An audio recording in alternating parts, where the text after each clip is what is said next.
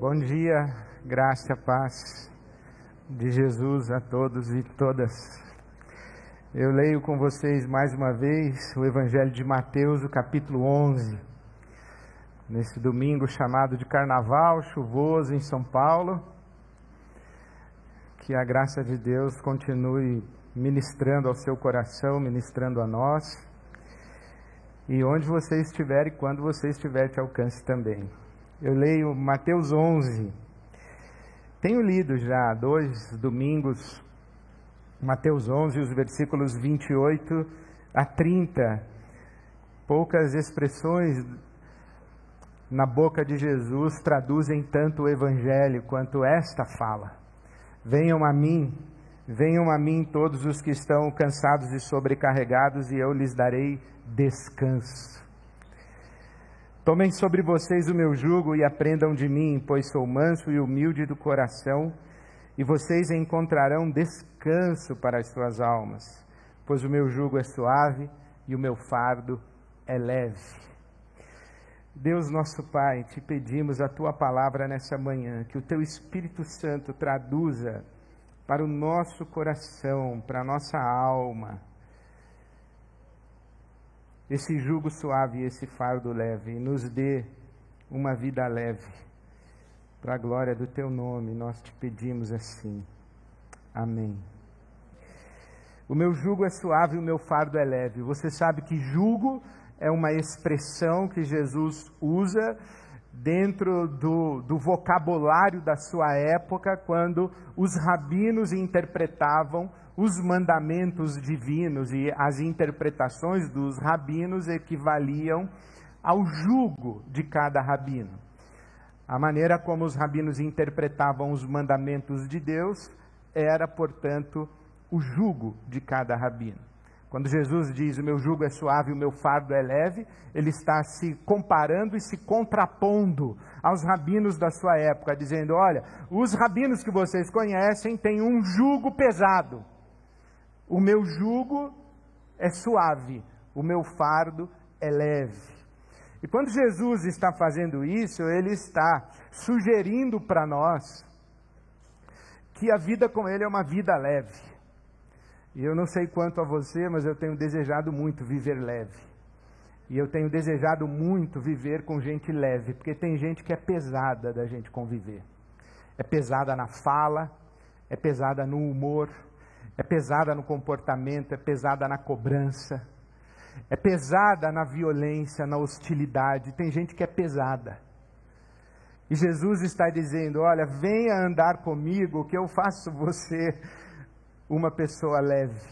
Eu faço a sua vida leve.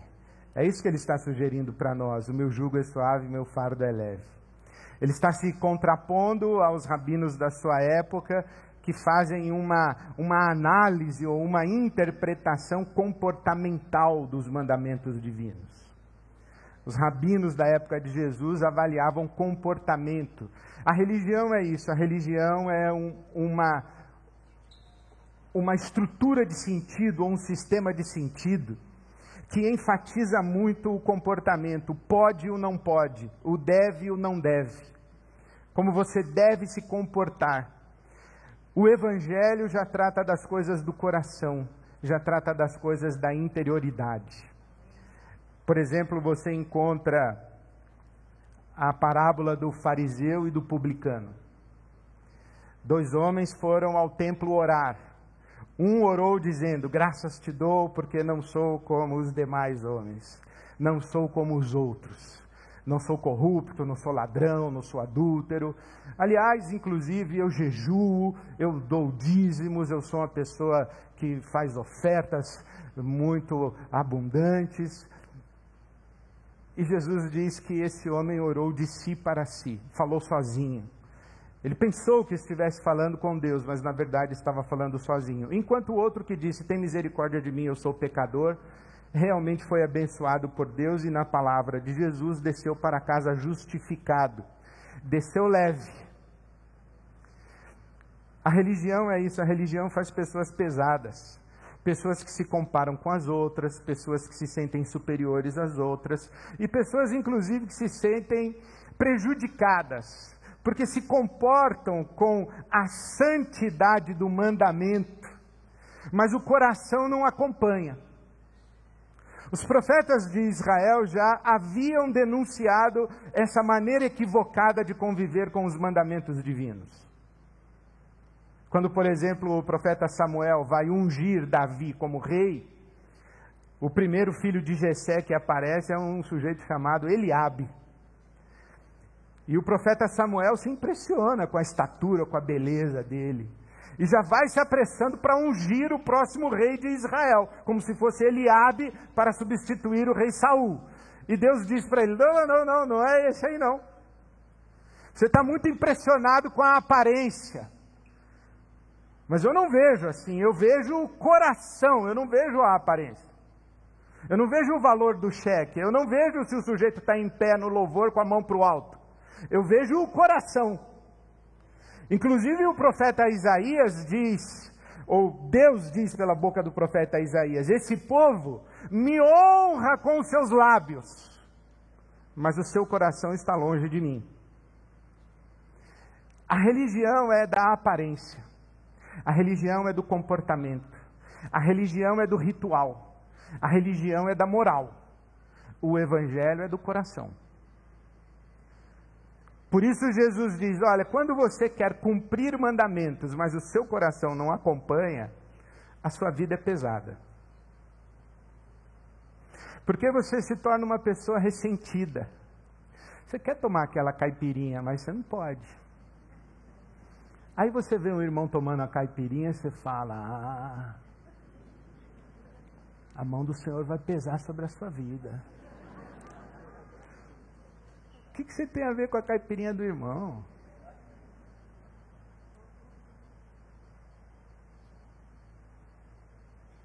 Porque você está no comportamento.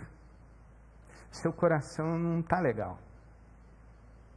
Eu lembro da história do Dwight Moody, que viveu lá para os anos de 1800 e pouco nos Estados Unidos era um reverendo, e uma senhora falou para ele assim: Ser crente deve ser muito chato, né, reverendo?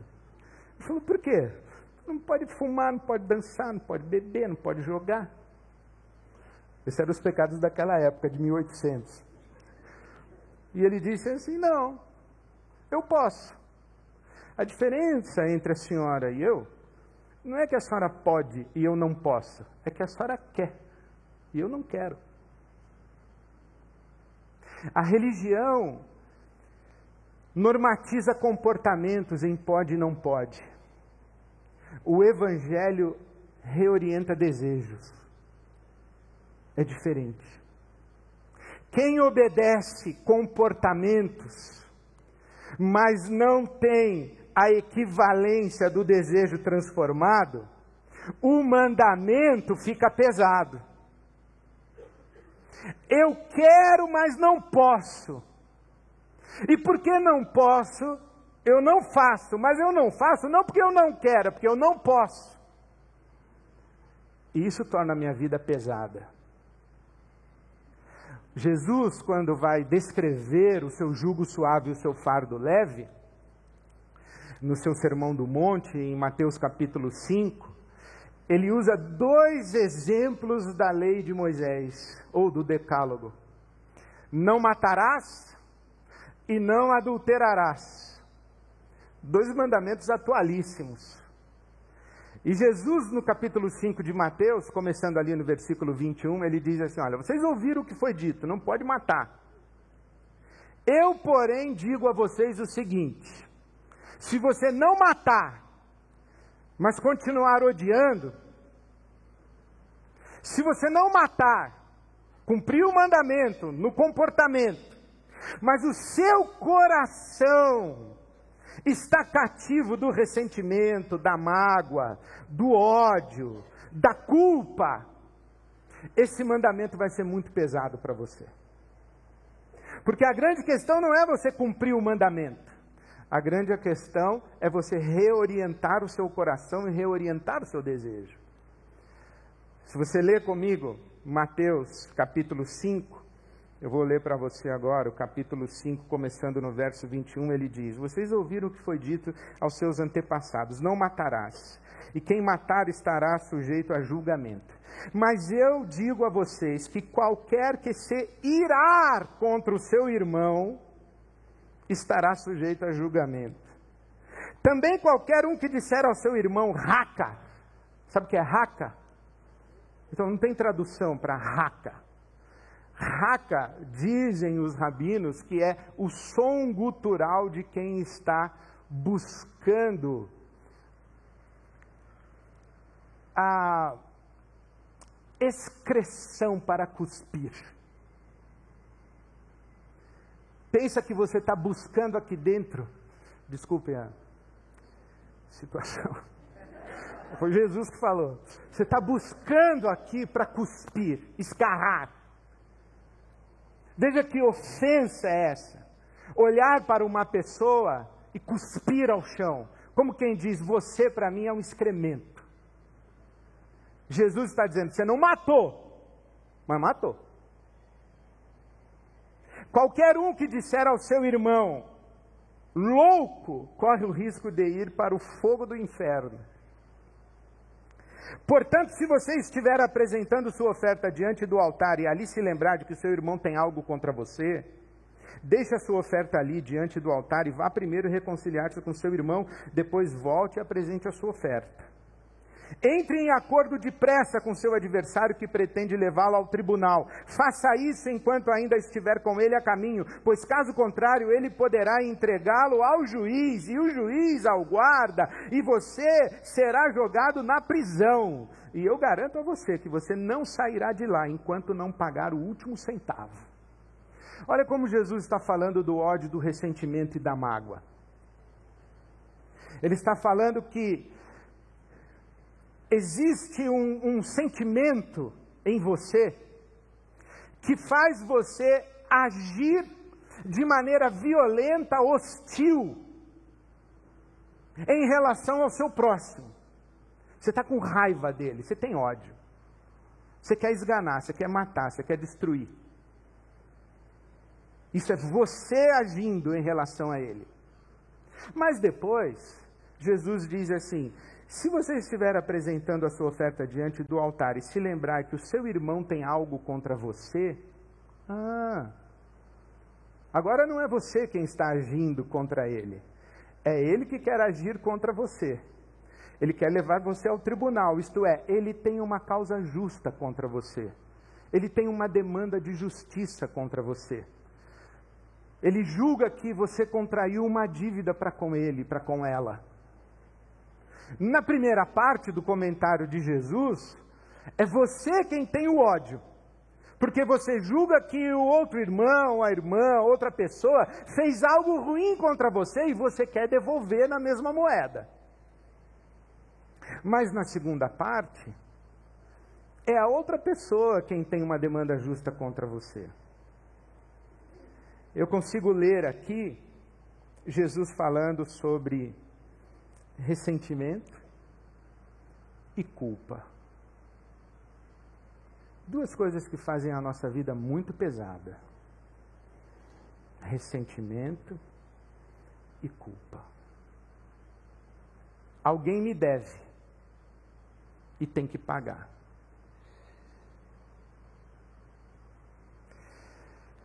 Quando a gente tem isso em relação às pessoas, esse ressentimento, essa mágoa, às vezes até chega no ódio, querer que a outra pessoa não exista. Eu já falei isso para uma pessoa. Falei, para mim você morreu.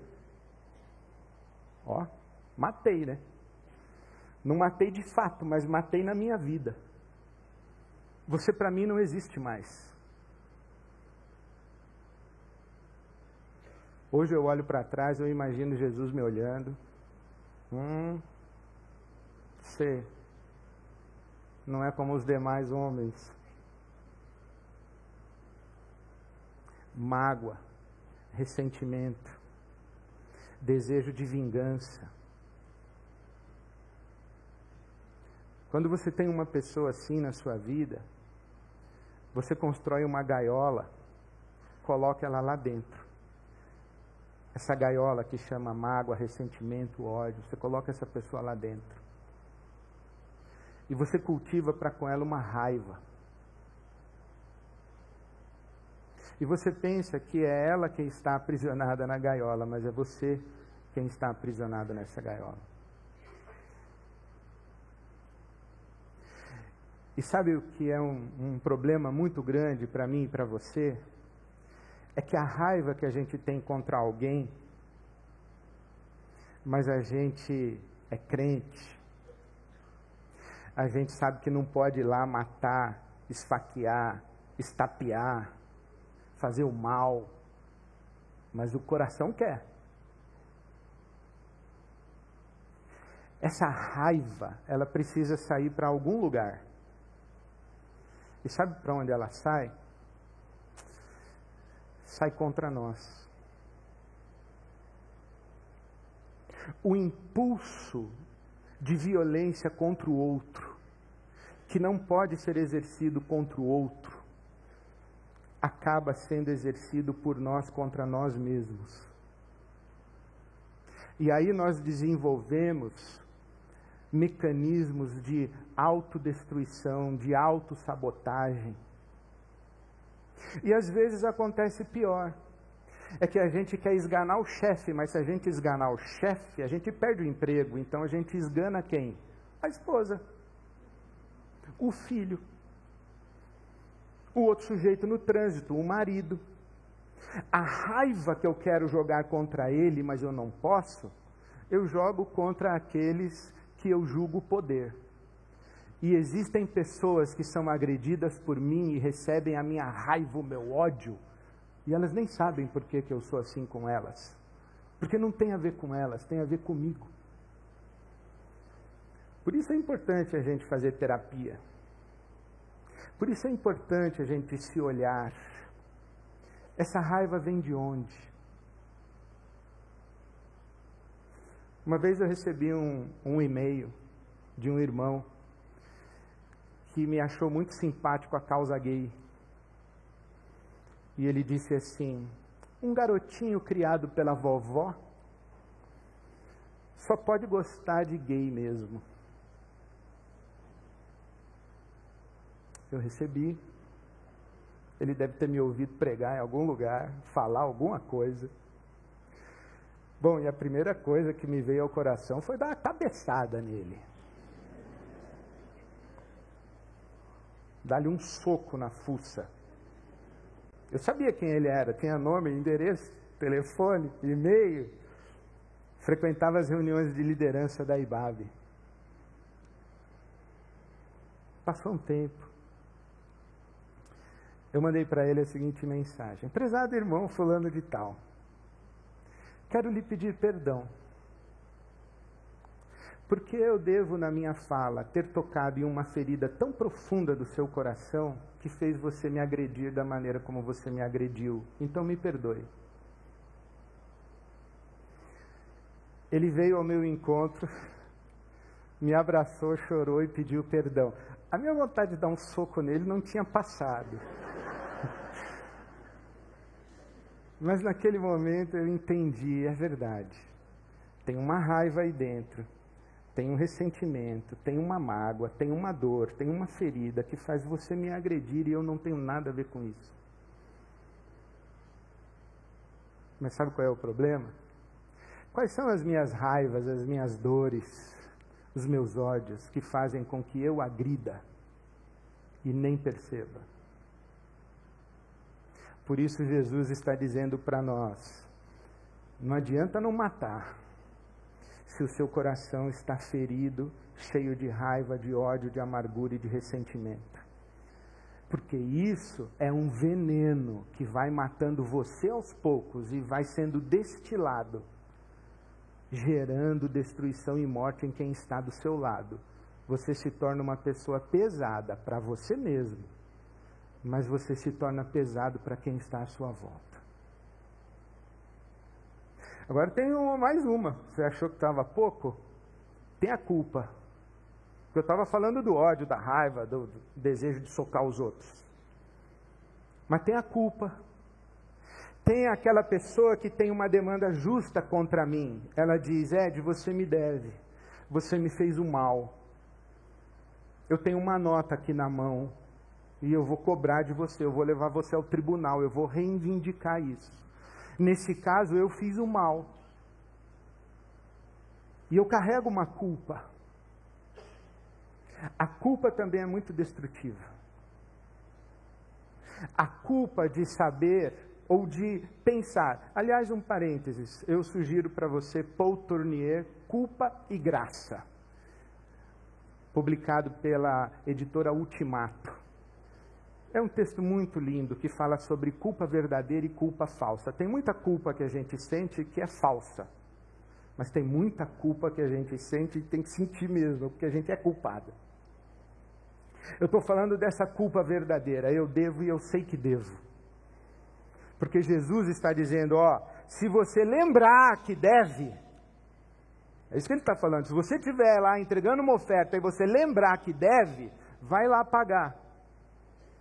Antes que o seu adversário leve você ao tribunal. Então você lembrou que deve, a culpa é verdadeira, você sabe que deve. Você sabe que falou que não devia.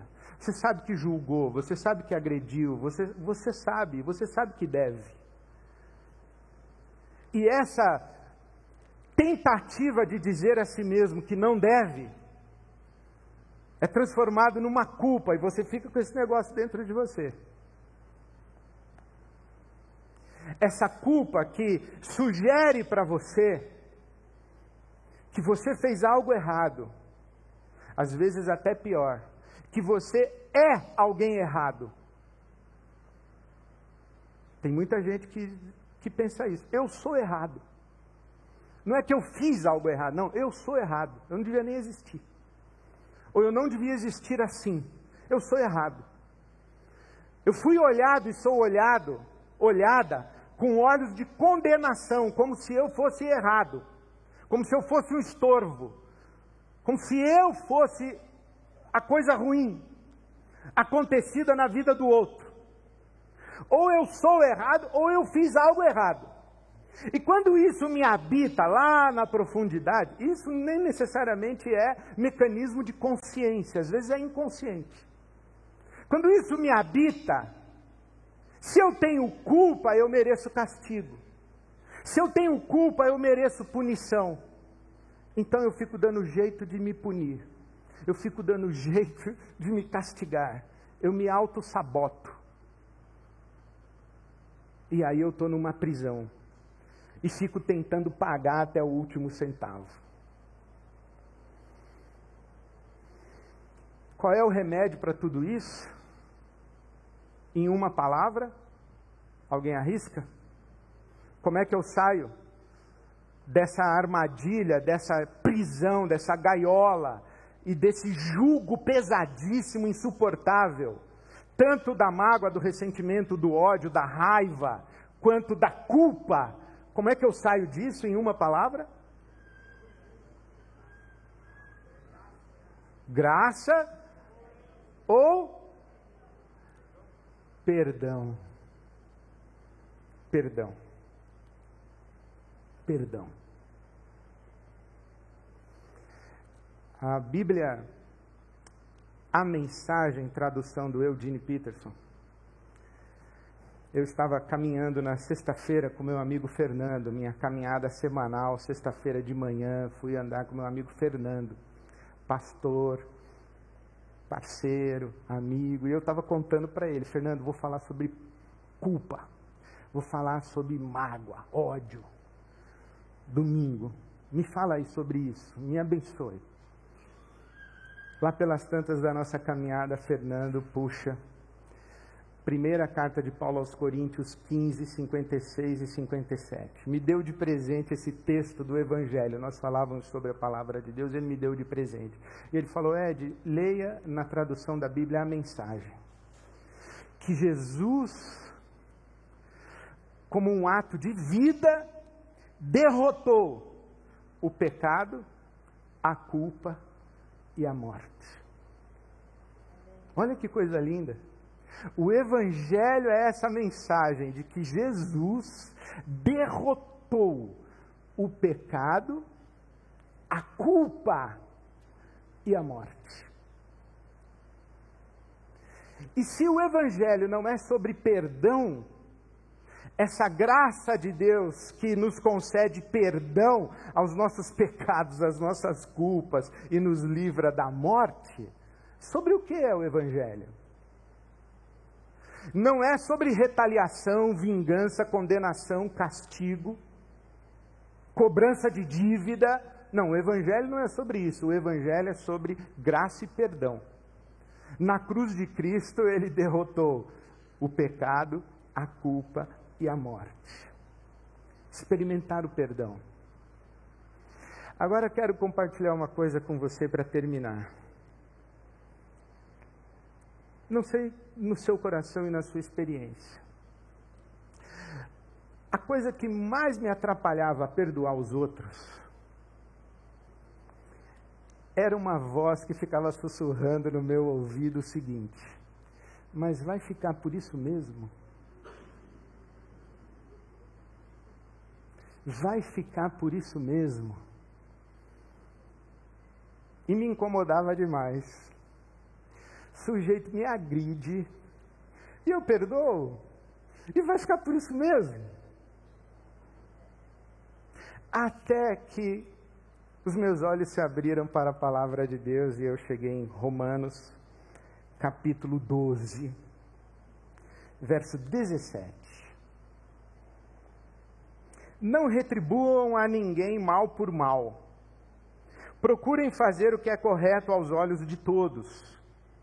Façam todo o possível para viver em paz com todos.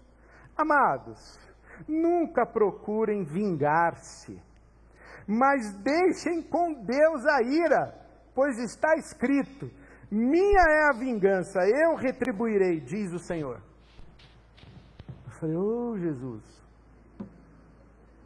isso aqui é bom. eu gostei dessa parte. E cheguei também na segunda de Paulo aos Tessalonicenses, capítulo 1, versículo 6. Olha isso.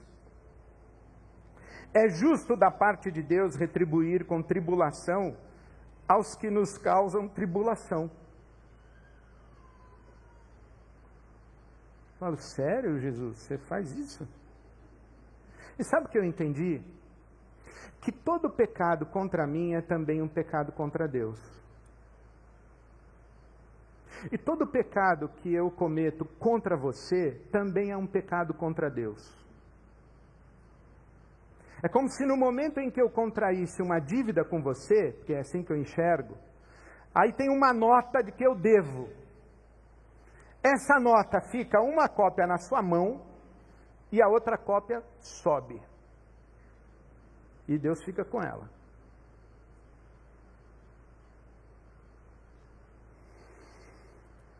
O que o apóstolo Paulo está nos ensinando e a Bíblia Sagrada está nos ensinando que perdoar é rasgar a cópia que está na minha mão.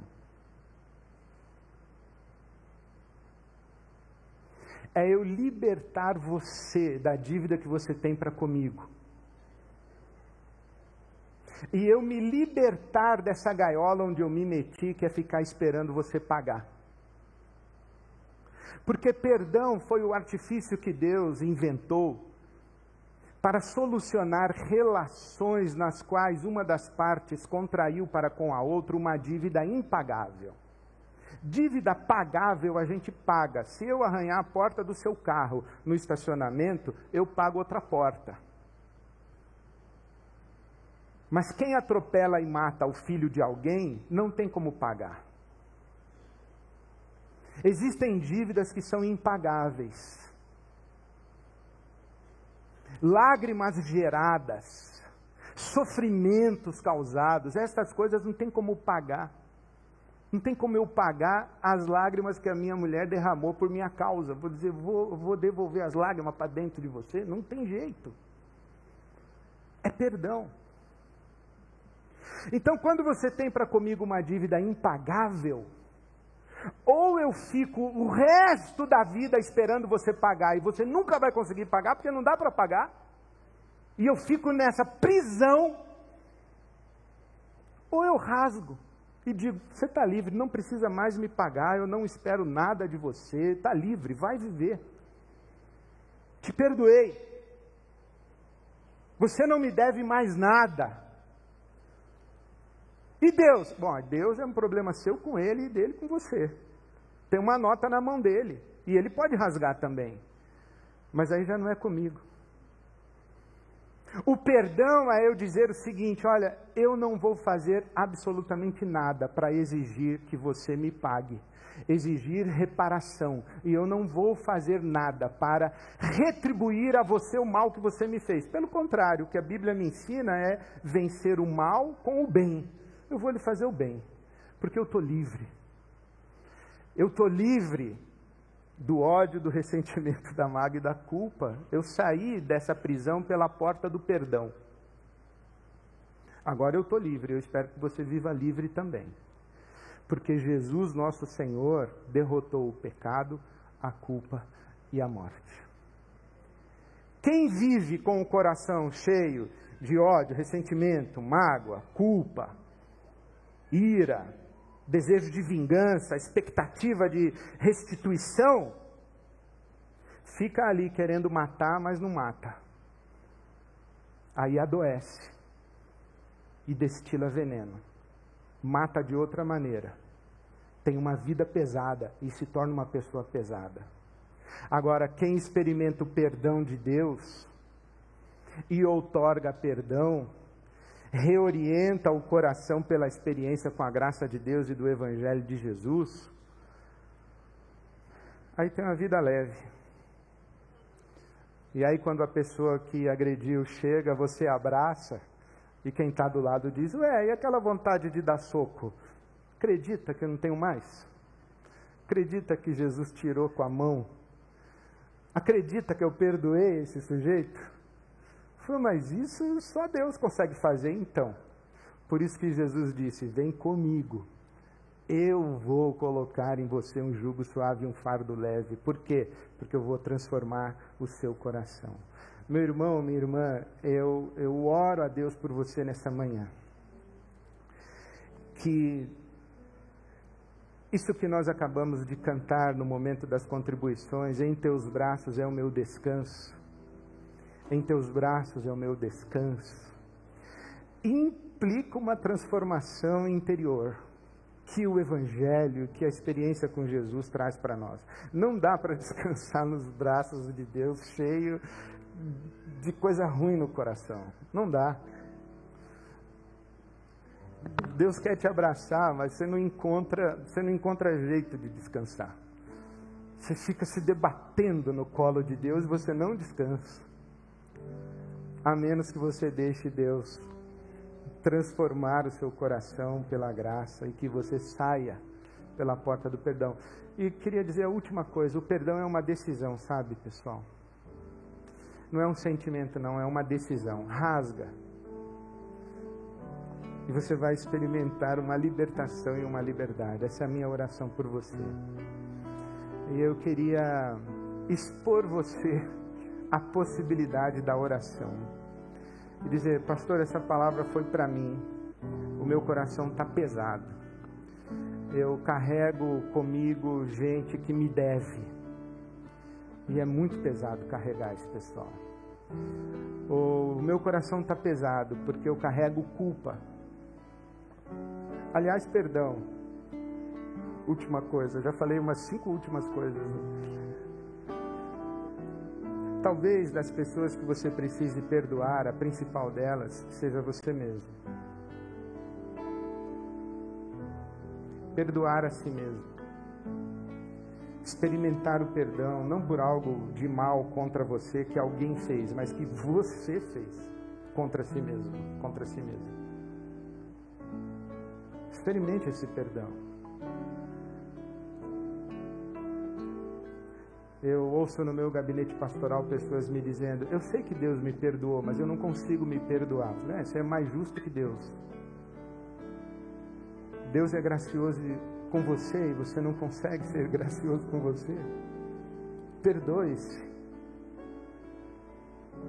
Diga que nem o homem da parábola: Senhor, tem misericórdia de mim, sou pecador. E aquelas pessoas que feriram você, ore por elas, dizendo: Senhor, tem misericórdia delas. São pecadoras que nem eu. Do mesmo jeito que o Senhor me perdoou, perdoe-as também. Estou rasgando minhas dívidas. Então, se você quiser que eu ore por você, fica em pé no seu lugar, eu vou orar agora. Deus, nosso Pai bendito, te damos graças por esse perdão maravilhoso que encontramos na cruz de Jesus. E nós queremos nessa manhã, nesse ato da nossa oração e da nossa confissão, colocar aos pés da cruz o nosso fardo pesado. As, as memórias de pessoas que nos fizeram mal e que ainda carregamos conosco. E portanto nós continuamos fazendo mal e nós te pedimos, alivia esse nosso peso, dá-nos a condição de, de olhar com misericórdia com compaixão. E nós queremos declarar diante de Ti, queremos queremos rasgar as notas de dívida que contraíram para conosco. Ajuda-nos, Senhor. Transforma a nossa mágoa, a nossa raiva. Transforma o nosso ódio em reconciliação, em paz, em perdão. Confessamos a Ti as nossas culpas te damos graças porque o sangue de Jesus Cristo, teu Filho, nos purifica de todo pecado. Te damos graças pela liberdade que encontramos no teu perdão e no teu amor por nós. Obrigado, Senhor. Que o teu Espírito Santo continue soprando e ministrando no coração e na consciência de cada um de nós.